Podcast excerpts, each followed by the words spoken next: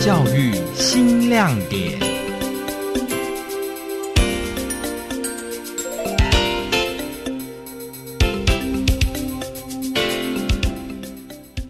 今天在座的各位获得这个绩优计划的市长们，哈，你们代表的也是我们高等教育在整个教学在精进。大学教师不仅在研究路上多所琢磨，更有许多热诚的老师在教学上努力设计创新教法。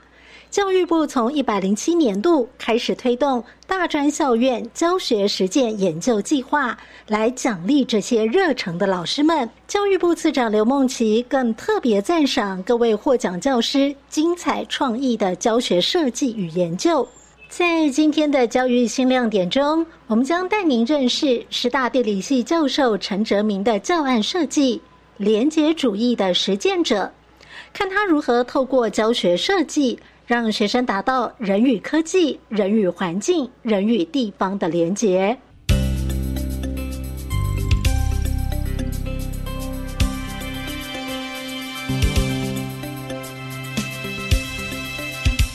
师大地理系教授陈哲明透过专案学习来引导学生，他设计了两个期末专案。第一个专案是阿美族西周部落三 D 建模。透过全班团队合作，将当时将被拆迁的新店西畔阿美族传统民居以及特色建物给予数位保存。第二个专案是编辑繁体中文维基百科全球定位系统相关词目，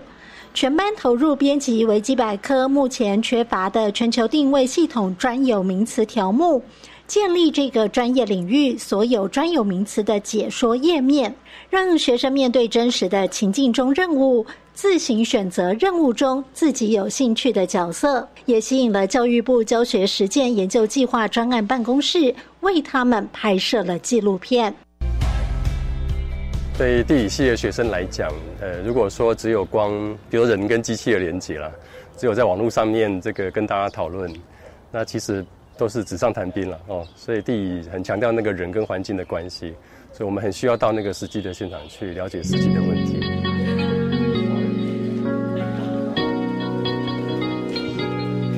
看一下部分就通通跑到下面去，这么远。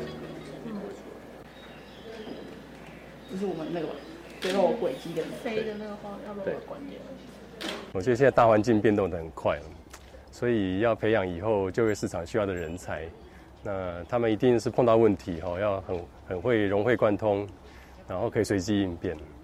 诶，所以这个就是现在大家谈的说要有素养了哈。这个素养包括说自己会主动的学习，然后可以跨领域，可以跟别人沟通协调，可以一起团队合作。那可是用传统的方法不太容易教出这些素养出来，所以我觉得学习上是需要有一点策略。那在我的研究里面，我就用了叫连接主义这个学习理论。那连接主义强调就是说，学习其实就是一种连接。比如说，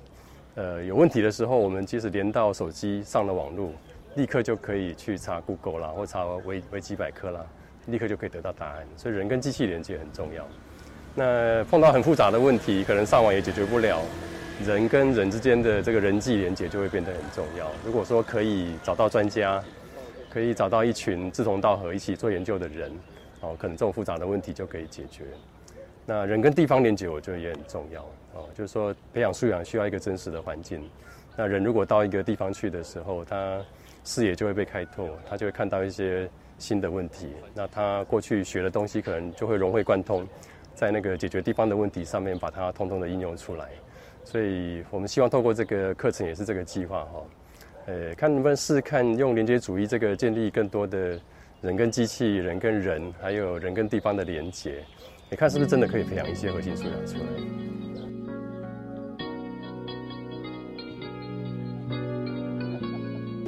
其实两个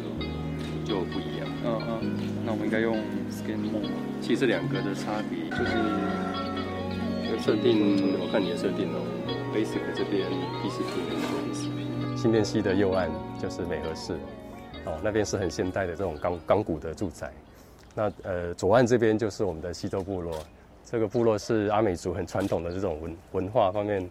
这个很有特色的这个家屋的建筑。那两边对比很很强烈啊！我觉得他们在这边住了三四十年，应该是很有感情了。在他搬过去之后，这边会全部都被拆迁掉，所以我们趁还没拆迁之前，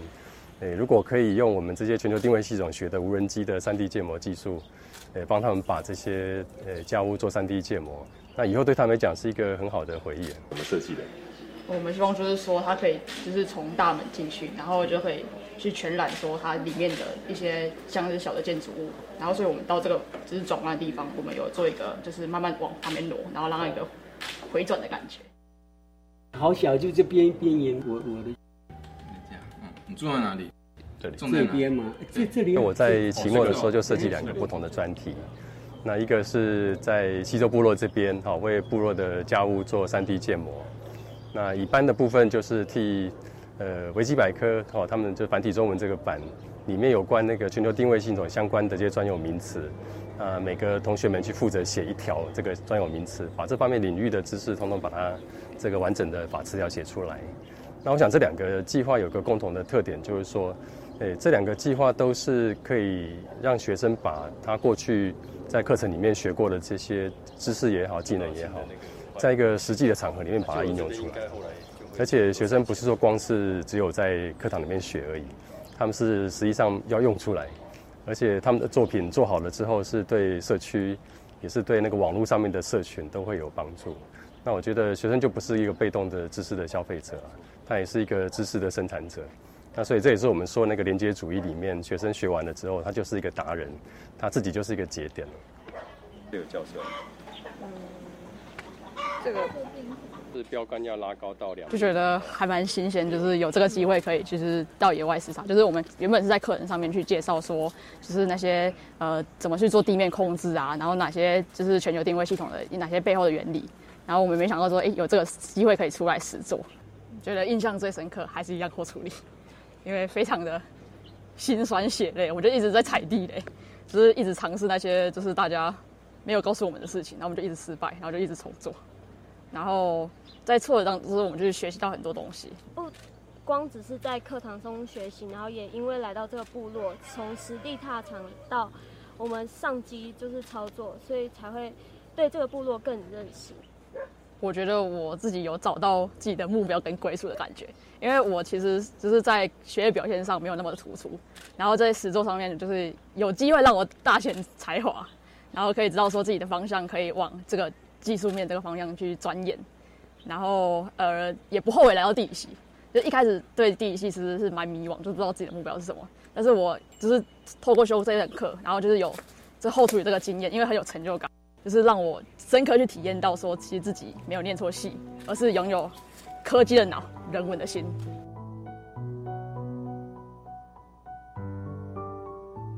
所以这个也是用无人机去去飞，哦，然后再把模型建出来。嗯，啊，但是这个学生这个作品哦，没成功一半，因为你们的阿美族的这个建筑哦，吴老师有跟我们介绍，你们都有一个屋檐。哦，因为白天都要在外面，在在屋檐下工作，都有个屋檐。对对对对。那屋檐一出来的时候，那个无人机从上面拍，它拍不到，拍不到下面，被屋檐挡住了。嗯。所以下面这一块就被被上面这屋檐挡住。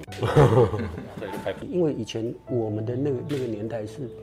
已经过去了，只有在我的脑海，所以说没办法去往回给下一代去去看。所以说，也谢谢你们连师大的 地理老师跟学生哈。能够有有有这个，让我们下一代以后看到。那下面还可以再做，就是说，因为师大地理系，我们这个是在平常就是在培养那个地理老师啊，哦，那所以我们有那个培训的课程。如果族人有兴趣的话，就说他愿意当导览员，其实我们可以找我们的学生，像在训练老师一样哦，来帮助族人怎么样自己变成自己部落的导览员。那我觉得再配合这些素材来讲自己的故事，这个一定比外人来讲这个你们的故事更生动。